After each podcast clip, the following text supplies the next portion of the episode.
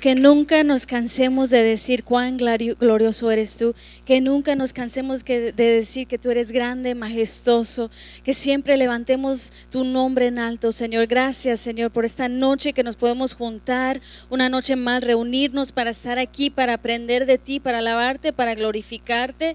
Espíritu Santo, abre nuestras vidas, nuestras mentes, nuestros entendimientos, que queremos aprender más de ti en esta noche. En el nombre de Jesús, amén. Pueden tomar sus lugares en esta noche. Bienvenidos. Qué bueno que estamos aquí. Y bueno, esta noche, este miércoles y las siguientes miércoles, los siguientes miércoles, no vamos a tener clase de jóvenes y adolescentes porque queremos que también ellos aprendan de estas clases que estamos aprendiendo sobre la historia bíblica. Este, y bueno, hoy comenzamos entonces con nuestra tercera lección. Ya llevamos las primeras dos que hemos tenido la semana pasada no pudimos dar, ¿verdad?, nuestra clase por lo que pasó, eh, pero ya estamos de nuevo. Entonces, el día de hoy estamos con nuestra tercera lección sobre este, el, podemos decir, la historia de la iglesia cristiana. Ya vimos la primera clase, vimos dónde inició todo, dónde comenzó todo, dónde comenzó lo que era el cristianismo. La clase pasada vimos las amenazas, uh, why people were threatened by the Christians. Y hoy vamos a estar viendo la persecución. Vamos a ver por qué eran perseguidos los cristianos, cómo eran perseguidos, qué les hacían, qué les pasaba. Entonces decíamos que la sociedad en ese tiempo se sentía amenazada porque era algo nuevo, era una nueva religión, no lo entendían.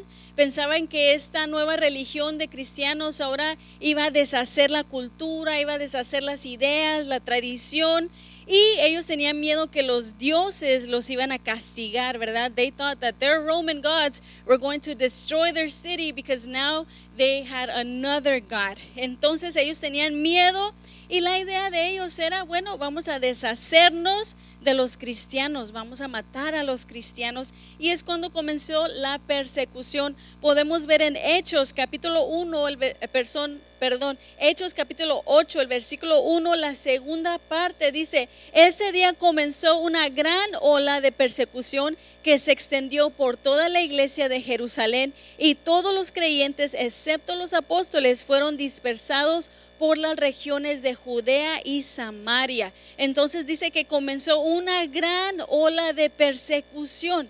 Era lo que ahora había llegado a la iglesia una vez más, porque eh, la sociedad donde ellos vivían pensaban que ellos eran una amenaza. Ahora, esta noche vamos a ver, yo creo que la primera parte de la persecución, yo creo que la siguiente clase, el siguiente miércoles, vamos a ver la segunda parte porque está un poco extenso pero hay que ver algo, que los cristianos no siempre estaban bajo constante persecución en todas partes, en todo el tiempo. Sí, eran momentos, podemos decir, habían momentos de paz, donde estaban bien, nadie se metía con ellos y habían momentos donde era muy intenso, ¿verdad? Dependía el emperador, dependía el gobernador en ese tiempo, por ejemplo, hoy en día depende el presidente, ¿verdad? El presidente pasado que teníamos quizás este permitió ciertas cosas que quizás, quizás este presidente no va a permitir y era lo mismo en ese tiempo, el emperador dependía este, si había persecución o no había persecución. Entonces había a veces paz, pero a veces eran muy intensos. Ahora, cuando llegó la persecución, muchos cristianos pagaron con sus vidas y algunos lo vieron como un privilegio morir. Y era lo que se llamaba el martirio, el dar su vida por el Señor que había dado la vida por ellos. Ahora, en la iglesia en ese tiempo no se enseñaba a que buscaran ellos el martirio, ¿verdad? No se predicaba de que eso tenían que hacer, pero sí se les enseñaba que si llegaba el momento donde ellos tenían que elegir, ¿verdad? Entre negar a Dios o negar su fe o negar su vida, tenían que decidir si iban a negar a Dios o si mejor iban a negar su propia vida, que era morir. Entonces hubo personas que decidieron mejor negar su fe. Personas que se asustaban, ¿verdad? Que les daba miedo, porque en unos momentos vamos a ver qué tipo de persecución era, cómo los mataban, qué les hacían. Entonces les daban miedo y ellos decían, no, no, yo mejor no soy cristiano o ya no quiero ser cristiano, ¿verdad? Porque tenían miedo. Pero habían otras personas que decían, no, yo sí soy cristiano, pase lo que pase, yo voy a servir a Dios. Entonces, este, habían personas de hecho que al ver a los cristianos que decían eso, que estaban tan enfocados o tan confiados en Dios, que ellos mismos dijeron, yo quiero conocer ese Dios, que esa gente no les da miedo morir por ese Dios. Entonces, este, había, podemos decir, eh, diferentes casos. Ahora, en este tiempo, recuerda una vez más, están los romanos, ¿verdad? Y esa era una sociedad, una cultura que le amaban los deportes violentos. Era el tiempo de los gladiadores, ¿verdad? Era el tiempo donde había mucha muerte, donde era honorable, por ejemplo, ir a la guerra. Había mucha violencia. Ellos ya estaban acostumbrados a la sangre y todo eso. Entonces cuando comenzó la persecución cristiana, lo vieron como un deporte también, lo vieron como algo que simplemente era como ver un, este, un boxing match, ¿verdad? O un juego de fútbol o algo. Entonces, ya hemos estudiado un poquito sobre la amenaza, sobre lo que ellos pensaban y quería compartir contigo un pequeño clip de una película donde nos muestra el tiempo de ese, cómo era, cómo pensaban. Entonces, en la clase pasada ya vimos sobre las amenazas, como ellos decían que tenían que adorar a los dioses, como ellos miraban al César como un dios, ellos veneraban al César como un dios y tenían que dar homenajes, sacrificios, quemar incenso al César también porque era un dios. Entonces, vamos a ver esta película, una parte de la película, para que podamos entender un poquito más cómo eran los cristianos en ese tiempo. You want to check if you uh, unmuted the computer?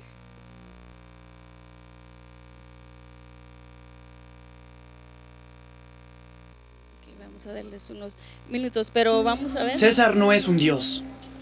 Ah, la inocencia de los jóvenes. ¿Dices que César no es un dios? Cicerón, solo hay un dios verdadero. Vaya, no hay nadie más poderoso en la tierra que César. Nadie más atento, más clemente, más generoso hacia los que demuestran su lealtad. Solo es un hombre, no un dios.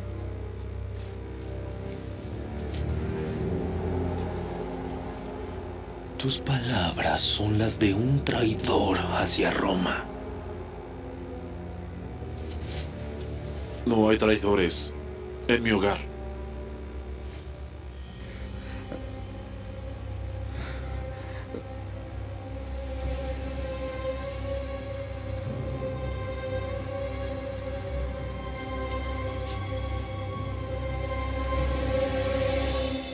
César es el Señor. ¿Y bien, joven? ¿Qué es lo que harás? Yo no veo a tu Dios verdadero en ningún lado.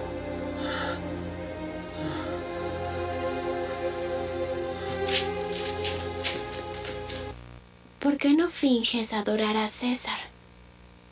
Cuando yo era esclava fingía todo el tiempo. No quiero que otros crean que mis actos son de devoción a otro. Debemos compartir a Dios, no esconderlo.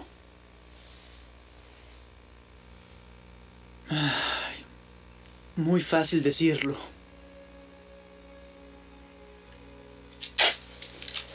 ¡Es un traidor! ¡Captúrenlo!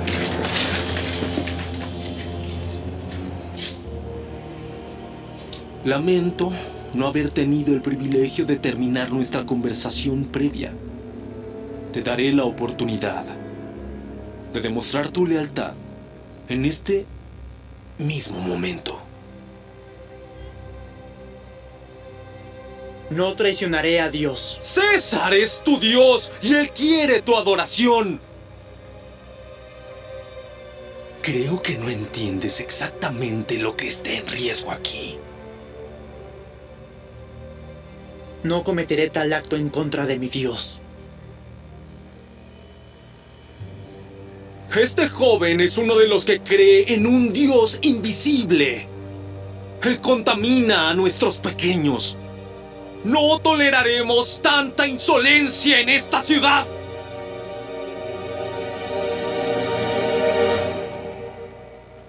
Llévenselo.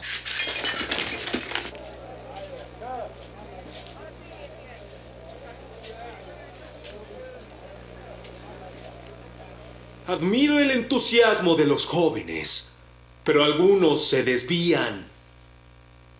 Todo lo que les ha traído, cristianos, es muerte y tortura. Pueden esperar lo mismo si siguen siendo desleales. No te tengo miedo.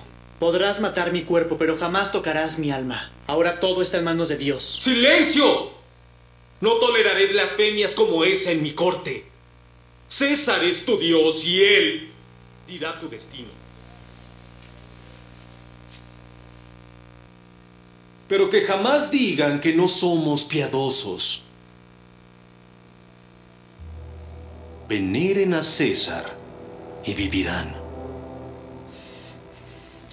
Yo solo venero al único Dios, creador del cielo y la tierra. ¡Silencio! Él quiere que descubra su gloria y lo proclames como tu Dios. ¡Suficiente! Pagarás por tus actos. Y los ciudadanos de Esmirna serán más inteligentes que tú. Se te acusa como alta traición contra el imperio romano por blasfemar contra César y nuestros demás dioses, por intentar contagiar tus enseñanzas venenosas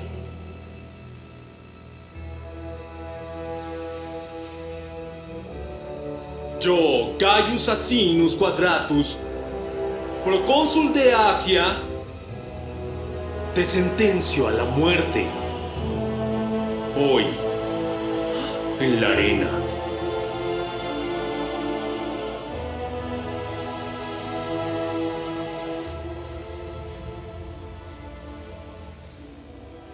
Yo represento a los dioses de este lugar.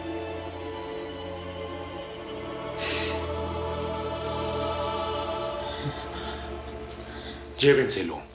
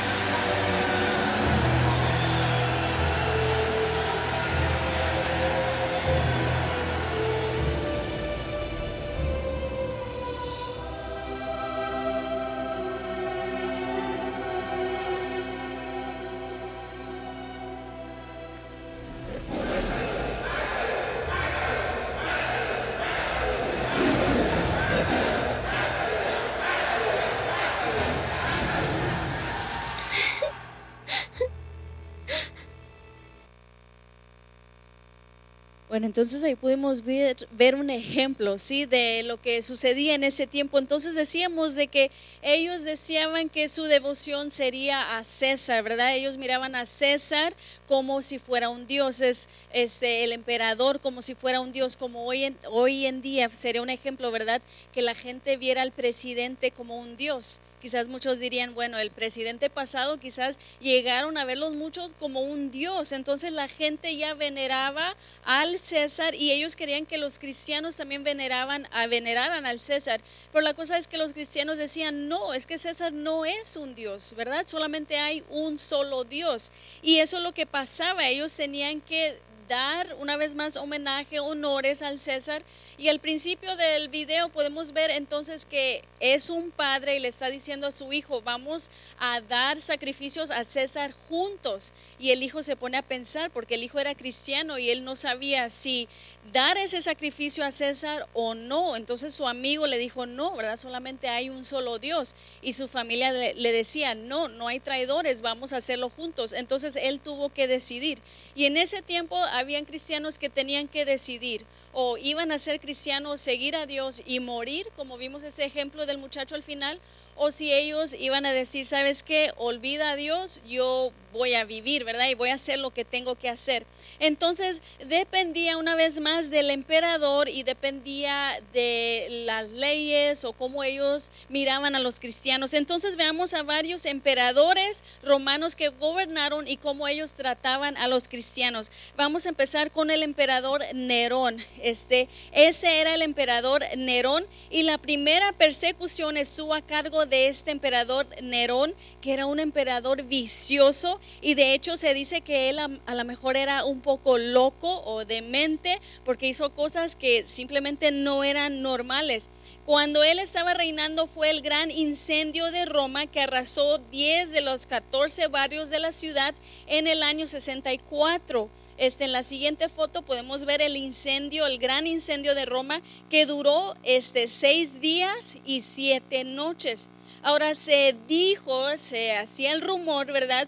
Que supuestamente Nerón mismo había causado el incendio y se dice una vez más el rumor de que él le había echado la culpa a los cristianos que supuestamente fue él que causó el incendio y que como él no quería ser visto, ¿verdad? Como el que lo hizo, supuestamente le echó la culpa a los cristianos. Y se dice también que mientras Roma ardía, él tocaba. La siguiente imagen nos enseña donde está Nerón tocando este, y viendo tranquilamente cómo está quemando Roma. Entonces por eso dicen que él era un poquito loco porque a él no le importaban las cosas. Entonces, él de hecho le echa la culpa a los cristianos.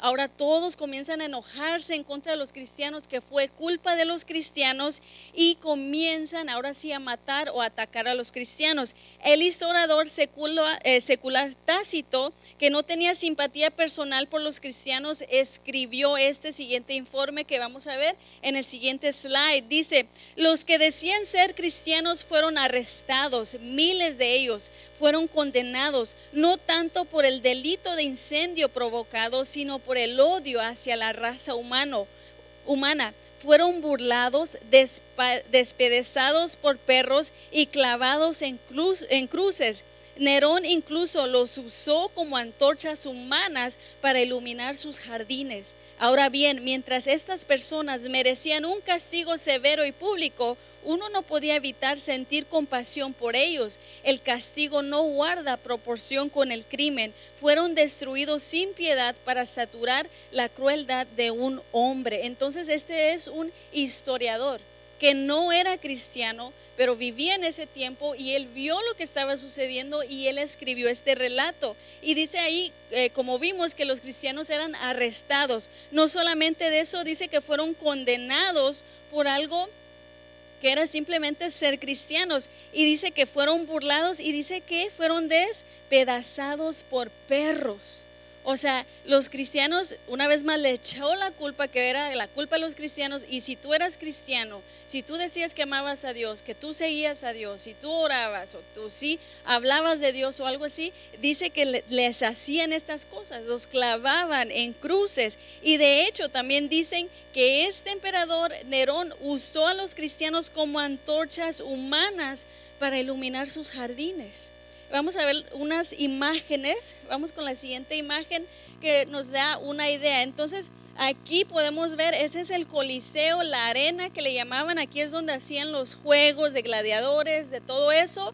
Ah, se reunían miles de personas ahí. Una vez más, es como si fueras a ver un juego de fútbol, ¿verdad? De béisbol. Ahí es donde se hacían los deportes. Y cuando también perseguían este, a los cristianos, cuando los mataban a matar, los llevaban a estas arenas, a estos lugares. Entonces, si puedes ver un poco las imágenes, no sé si logres saber, pero lo que está aquí, esas son personas que están en cruces cristianos que están en cruces. Los ponían ahí para que todos los vieran. Ahora, si tú ves más acá, acá hay fuego, ahí ya las personas ya las prendieron en fuego, porque una vez más quemaban a los cristianos así vivos. Aquí vimos, vemos un grupo de cristianos que están orando y aquí ya vemos los animales feroces, salvajes, que los sacan, ¿para qué crees? Para devorarlos, ¿verdad? Animales salvajes que los tenían ahí para entretenimiento. Entonces eso es lo que vemos que pasaba a los primeros cristianos. Si vamos a la siguiente imagen, podemos ver un poquito más. Aquí entonces están personas que están aquí una vez más. Pueden ser cruces, estacas. Ahí están las personas. Ya los tienen enredados ahí con algo listos para quemarlos. Y aquí ya llevan las antorchas para prenderles fuego. Y esto es algo que pasó verídico. Esto es lo que pasaba, lo que sucedía. Simplemente por ser cristianos no porque robaron algo, no porque mataron a alguien, ¿verdad? No porque causaron algo, simplemente por decir que Dios era el único Dios, el único Rey, el único Salvador. Si vamos a la siguiente imagen, creo que hay otro más. Aquí podemos ver también a los cristianos en cruces. Simplemente los ponían en cruces y a veces no los mataban, solamente los dejaban ahí para que llegaran los pájaros a picotearlos, eh, aunque estuviera lloviendo, estuviera frío, como sea, los dejaban ahí afuera para que duraran semanas. al morir simplemente los dejaban ahí una vez más. ¿Por qué? Porque eran cristianos. Ahora, en este tiempo, cuando estaba reinando este, el emperador Nerón, se piensa que el apóstol Pedro murió durante este tiempo. Entonces el apóstol Pedro y también el apóstol Pablo se piensa que fueron los dos que murieron durante este tiempo, durante este el emperador. Ahora, una vez más, en la Biblia no nos registra las muertes de cómo, ¿verdad?, murieron Pedro y Pablo, pero los historiadores, personas que estuvieron ahí, escribieron relatos. Se dice que Pedro fue crucificado también, pero algo de Pedro, ¿alguien sabe qué dijo Pedro cuando fue crucificado o qué pidió él cuando fue crucificado? ¿Sabes? Muy bien, Luisito, muy bien, sí. Eso es, ¿verdad? Mira, los niños sí saben, ¿eh? están aprendiendo muy bien, Luisito. Gracias por decirnos sí. Pedro pidió ser crucificado al revés, pero ¿por qué? Porque él les pidió, pero ¿por qué? Eso es, él dijo que él no era digno de morir así como Jesús murió. Entonces aquí podemos ver esta imagen donde es este Pedro crucificado una vez más, pero pies para arriba, cabeza para abajo, porque él no quería ser crucificado como Jesús. Él dijo, no, Jesús o sea, Él murió de esa manera, pero yo no soy digno. Podemos ver esa imagen y podemos ver otra imagen también después de esta. Ahí lo vemos una vez más, cabeza para abajo, pies para arriba. Él fue crucificado de esta manera. Ahora, Pablo no se nos dice, pero se piensa que fue también durante este emperador donde él murió. Entonces, ese fue con cuál emperador dijimos, ¿cómo se llamaba? Nerón. Ok, seguimos con el siguiente. El siguiente fue Domiciano. Domiciano, este es Domiciano, se tomó en serio la idea, la idea de la divinidad del emperador. A él le gustaba que le llamaran Señor, que le llamaran Dios. Y él así se refería a él mismo. Durante su reinado se esperaba que los ciudadanos ofrecieran incienso al emperador. Ahora los cristianos negaron ofrecer ese incienso y una vez más se persiguieron a los cristianos porque no quisieron hacerlo. Pero fue selectiva la persecución y se limitó principalmente a Asia Menor y Roma. Podemos ver la siguiente imagen.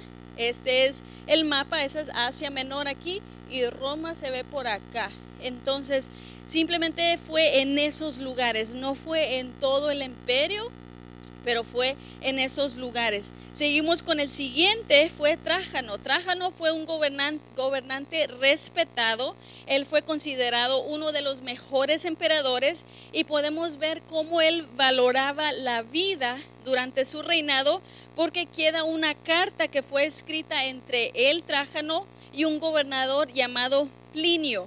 Entonces, él se es considerado como un buen emperador y los gobernadores, hay un gobernador que se llama Plinio, él escribió a Trájano para preguntarle, oye, ¿qué hago con esos cristianos? ¿Los mando a matar? Eh, ¿Los mando a quemar? No sé qué hacer. Entonces, es, históricamente existe unas cartas donde él escribe de regreso a Plinio y básicamente vamos a ver qué es lo que le dice ese emperador al gobernador. Y él le dice, no los busques, no los persigues, no los castigues a menos que se demuestre que son criminales, criminales contra el Estado romano, no los tortures y sobre todo no hagas seguimiento de información anónima. Haz lo correcto según la ley romana, pero no hagas nada más allá de eso. Entonces, este emperador Trájano, él podemos decir como si los protegía un poquito, ¿verdad? Él les decía, no los busques, no los condenes, no hagas nada, simplemente déjalos ser. Entonces fue una especie de protección para los cristianos. Después sigue Adriano, el siguiente emperador Adriano, fue uno de los emperadores romanos más capaces y mantuvo igual la misma política que tenía Trájano. Ahora, la persecución durante su reinado fue solamente a veces ocasional y en respuesta a presión local. Y un documento conocido como el rescripto de Adriano, que fue escrito como el, año 125, ordenaba que el acusador presentara pruebas contra los cristianos antes de que pudiera ejercerse cualquier castigo y los acusadores que presentaran acusaciones vacías y frívolas recibirían un castigo aún mayor. Entonces esos últimos dos emperadores que vimos, Trájano y Adriano, podemos decir, eh, los cuidaban un poco más a los cristianos, ¿verdad? No eran como Nerón, sino que ellos los dejaban tranquilos, este, que no pasara nada. Vemos el siguiente, es Antonino Pío. Antonino Pío se llama. Dice que él pudo haber dado una gran protección a los cristianos, pero durante su reinado ocurrió el martirio más reconocido y que dejó una historia en la historia de la iglesia que es imborrable. Él pudo haber seguido igual la política de Trájano, ¿verdad? Este, del otro también, Adriano, pero durante su reinado pasó algo, una historia que está escrita en la historia de los cristianos, que es algo que no se puede borrar, y fue la muerte de Policarpo. ¿Alguien ha escuchado ese nombre o sabe la historia de Policarpo? Aparte del hermano Felipe, porque ya me la contó. Bueno, Policarpo era ya un hombre de 86 años y él era discípulo del apóstol Juan. Entonces, ¿te acuerdas? Es Jesús, tiene sus doce discípulos. Uno de esos doce discípulos es Juan, ¿verdad? El que escribió eh, Apocalipsis. Ahora, Policarpo era discípulo de Juan y él este, ya era muy querido, era muy amado, era muy reconocido, era de gran importancia en la iglesia primitiva.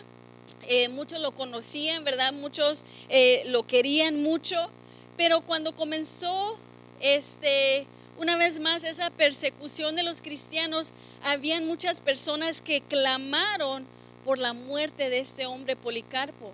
Ahora, la idea de ellos era, vamos a matar a los líderes y así se dispersan, ¿verdad? Las ovejas. Entonces, él, la multitud, podemos decir, clamó por la muerte de Policarpo. Decían, Policarpo es uno de los grandes líderes, vamos a matarlo a él y con eso se acaba la religión cristiana, pensaron ellos. Entonces, si recuerdas, ellos no querían que los cristianos estuvieran buscando el martirio. Entonces, Policarpo, cuando escuchó que querían matarlo, él se fue a esconder. Después, cuando escuchó que una vez más todavía lo estaban buscando, fue a esconderse a otro lugar. Se estaba huyendo, ¿verdad? Estaba escondiéndose. Las autoridades llegaron al primer lugar y ahí vieron que ya se había ido y arrestaron a dos de sus esclavos y los torturaron hasta que ellos dijeron dónde estaba Policarpo. Entonces uno de los esclavos pues lo dilató, ¿verdad? Le dijo dónde estaba Policarpo, entonces fueron a buscar, los soldados fueron a buscarlo. Entonces, la historia de Policarpo es que cuando los soldados llegaron a su casa o donde él estaba para capturarlo, dice la historia que él los recibió como si fueran sus amigos. Y él les dijo, claro, vengan, entren, tienen hambre, quieren algo de comer, quieren algo de cenar. Este, ellos cenaron ahí con él Y él les dijo, mientras ustedes cenan, ¿por qué no me dan, denme oportunidad para orar, por lo menos antes de que me lleven? Les pido una hora para que yo pueda orar mientras ustedes cenan. Entonces ellos, los que fueron a capturarlo, comenzaron a cenar y él fue a orar. Este duró como dos horas orando y él estaba orando a voz alta, ¿verdad? Y los soldados que fueron a capturarlo comenzaron a escuchar sus oraciones de que no era un hombre malo. Ellos estaban, pues, ¿por qué vinimos a, a capturarlo? ¿Por qué lo quieren matar? Si simplemente él estaba orando, ¿verdad? Por paz, orando por perdón, orando que Dios los guiara, orando que Dios estuviera con ellos. Pero sin embargo, pues los soldados tenían que hacer su trabajo y se lo llevaron, se lo llevaron ante el precónsul y ahí vemos una vez más que el procónsul trató de, este, de decirle, oye, mira, ya tienes 86 años, no te queremos matar, le decían, ¿verdad? No te queremos matar, pero por favor, nada más niega a Dios y te dejo vivir. Y él le decía, no, yo no puedo negar a Dios. Y estas son las palabras que le dijo. Dijo, 86 años le he servido y él no me ha hecho ningún mal. ¿Cómo puedo blasfemar a mi rey y mi salvador? Policarpo estaba diciendo, Dios nunca me ha hecho nada malo a mí. ¿Yo por qué lo voy a negar? ¿Yo por qué voy a decir que no lo conozco? No. Entonces están Policarpo y está este procónsul y se están yendo uno tras otro, uno tras otro. No, él lo está tratando de convencer que él deje de ser cristiano para que él viva. Y Policarpo le dice, no, o sea, yo prefiero básicamente la muerte. Entonces la multitud afuera estaba gritando, no, este es el maestro de Asia, este es el padre de los, de los cristianos, él, él, es el destructor de nuestros dioses, hay que matarlo, hay que matarlo.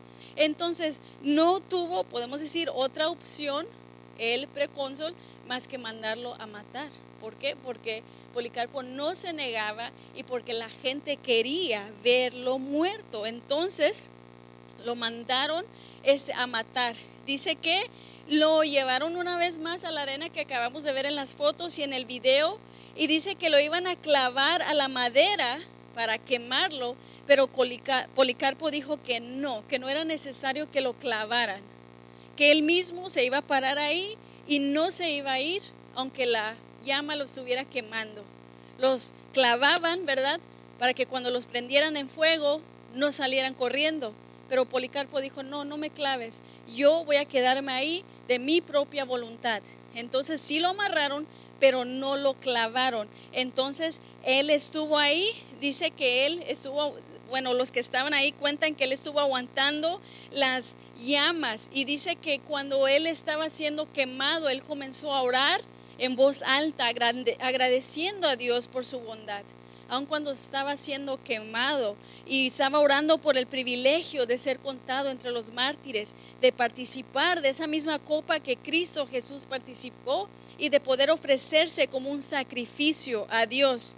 Ahora, los creyentes que estaban ahí informaron cómo pudieron detectar un aroma fragante cuando Policarpo estaba siendo quemado.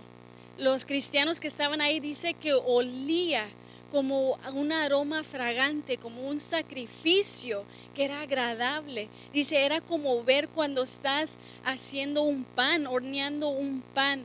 O sea, no lo miraban como un humano simplemente que estaba siendo muerto, puesto a morir por la cultura, la sociedad, sino dice que era como un sacrificio. Entonces, dice que el fuego no lo consumió. O sea, habían prendido el fuego, ¿verdad? Lo tenían ahí en medio de todos y no lo estaba consumiendo el fuego. Entonces esas personas decían, pues este hombre no se muere, ¿verdad? Tiene 86 años, ya este, le dijimos que negara a Dios, no lo niega, vamos a quemarlo y lo trataron de quemar y dice que no, el fuego no lo consumía. Como miraban que el fuego no lo consumía, tuvieron que apuñalarlo con una daga para poder quitarle la vida. Ahora, los que estaban ahí, los cristianos que estaban ahí en ese tiempo, dice que vieron cuando le metieron la daga y comenzó a sangrar. Dice que esa misma sangre era la que apagaba el fuego. Ahora, cuando este ya murió, ahora sí, Policarpo después de morir, no quisieron entregarle a los cristianos los restos. Les daban miedo que ellos iban ahora a adorar a Policarpo. Entonces mandaron a quemar sus huesos o mandaron a quemarlo más bien para que no lo fueran a adorar, ¿verdad? Ya después le dieron a los cristianos la oportunidad de poder recolectar los restos de él, pero dice que lo recogieron como si fueran joyas preciosas, como si fuera algo precioso de mucho valor. Este hombre de 86 años que no negó a Jesús. Ahora lo enterraron, dice que el 22 de febrero, probablemente en el año 155, y lo dejaron como un aniversario, como el día de su martirio, cada 22 de febrero. ¿A qué fecha estamos ahorita? 24 de febrero, hace dos días, podemos decir, miles de años atrás. Él dio su vida, Él sacrificó su vida, podemos decir, ¿verdad? Entonces lo celebraron como si fuera un cumpleaños en memoria de los que habían muerto por su fe y así se fueron fortaleciendo más. Los seguidores en ese tiempo comenzaron a escribir cartas diciendo de lo que había sucedido ahí ese día comenzaron a escribir muchas cartas, mira lo que pasó, mira Policarpo lo que le hicieron, pero mira cómo él dio su vida y se comenzaron a extender esas cartas carta, se copió, se hizo un informe entre las iglesias y comenzó a animarse la iglesia a decir, muchas personas comenzaron a decir, mira, si Él dio su vida, yo también voy a dar mi vida, ¿verdad? Comenzaron a hacer eso después de su muerte. La iglesia necesitaba saber los sufrimientos y la persecución que estaba pasando ahí en Esmirna y los líderes comenzaron también a responder a esos martirios. Ahora, la carta que escribieron esos creyentes dijeron cómo los creyentes fueron alimentados a las bestias. Porque no solamente fue Policarpo, Policarpo fue la persona número 12 que había sido puesta a morir. Pero habían otros cristianos que también habían matado y comenzaron a decirles a los demás, ¿verdad?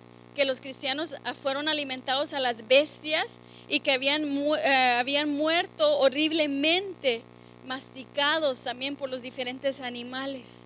Esa fue la historia de Policarpo. Hay una película en YouTube que se llama Policarpo. Este, lo voy a poner al rato en los Roca Miembros por si lo gustas ver.